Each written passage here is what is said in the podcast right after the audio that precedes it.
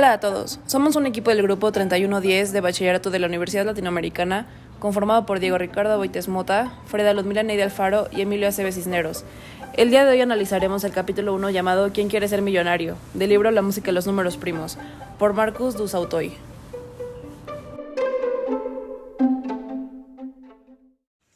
Ficha técnica. La música de los números primos. Referencia Google.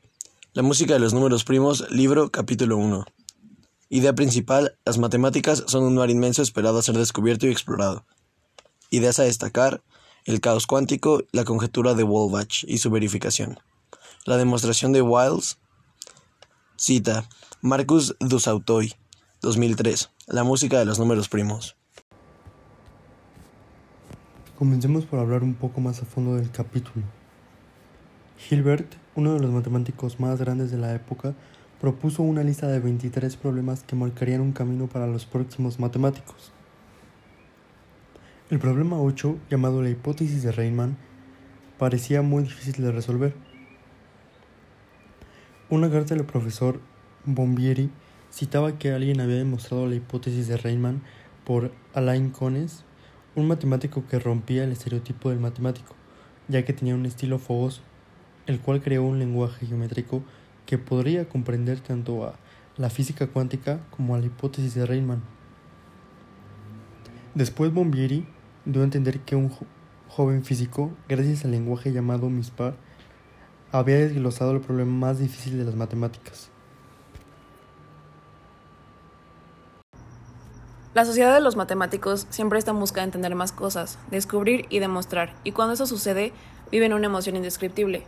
Pero para todo esto entra la importancia de los números primos, que podrían llamarse los átomos de la aritmética, ya que son los números indivisibles y ayudan a entender y descubrir muchas cosas en el mundo de las matemáticas. Son quizá el misterio más grande de las matemáticas por su complejidad de determinar el siguiente elemento. Es el estudio por la obtención del placer. Los números primos son considerados como un azar y caos matemático, y aunque no hubiéramos evolucionado como seres vivos, esos números primos seguirían existiendo y siendo así. Hablamos de que en una novela de ciencia ficción, en la cual vemos cómo otros seres utilizan los números primos para comunicarse con la Tierra, emitiendo sonidos con el ritmo de los números primos. Y esto, más allá de ser ciencia ficción, es real. Oliver Sacks, un escritor, da a conocer el caso de dos gemelos autistas que intercambiaban números primarios en secreto y reconocen que se trata de nuevos números primos, como fórmula secreta. Piensan que sus trucos se basaban en la aritmética modular o de reloj. Riemann decidió hacer una previsión sobre la música matemática que nadie entendía para comprender la naturaleza y la explicación de los números primos. Era un espejismo. Pero todo esto cambió con una nueva era en la que existirían una aparente explicación de los números primos. La hipótesis de Riemann se ha convertido en una pieza clave para buscar la verdad de las matemáticas, y muchos matemáticos prefieren verla como una hipótesis para no arriesgar su reputación. Los números primos tienen una importancia tan relevante en el mundo que a pesar de que algunos no los podemos reconocer del todo, están en el mundo del comercio. De modo en que tres científicos idearon un modo para proteger las tarjetas de crédito en el mundo electrónico comercial. La seguridad de este código depende totalmente de nuestra incapacidad de conocer y entender a los números primos. La carta de Bombieri resultó una broma, y después, matemáticos se reunieron para conocer siete nuevos problemas pensados por Landon T. Clay, y ocupó como incentivo un premio de 7 millones de dólares, y lo logró. Mucha gente se interesó. Hacer esto era una idea popular, y después se buscaba pagar un millón de dólares al aquel que pudiera explicar cómo todo número par puede expresarse con una suma de dos números primarios. Se buscaba la compresión de todo a todo de este tema. Y a pesar de todo el trabajo que realizan los matemáticos, no reciben el reconocimiento que se merecen. No existe algo que premie su esfuerzo y sus desvelos. Lo más importante para ellos es alcanzar la inmortalidad de las matemáticas.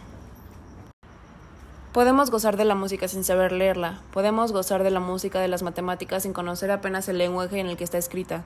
Aunque perdamos notas y páginas como nos perdemos a veces en frases musicales, la historia de las matemáticas nos habla de muchas cosas importantes que nos ayudan a vivir nuestro día a día. Algo que vemos tan pequeño como los números son tan básicos para la naturaleza ya que gracias a ellos podemos seguir creando más y más números y esto ayuda a los matemáticos a seguir construyendo y descubrir nuevas cosas. Entendemos a las matemáticas como el sonido del caos, la búsqueda del orden y a la lógica, y por más cosas que intervengan, el orden se mantendrá. Busca comprender más allá de lo que vemos y creemos como absoluto. Y por todo esto, los matemáticos quedan inmortalizados, gracias a su conocimiento y aportaciones. Pero aún así, el reconocimiento global hacia ellos debería ser aún más grande en general, no solo de la manera monetaria, sino que en todos los aspectos reconocer su trabajo y que gracias a él podemos realizar y entender muchas cosas actualmente. Sin las matemáticas no podríamos realizar muchísimas cosas. Le da sentido y lógica a la vida.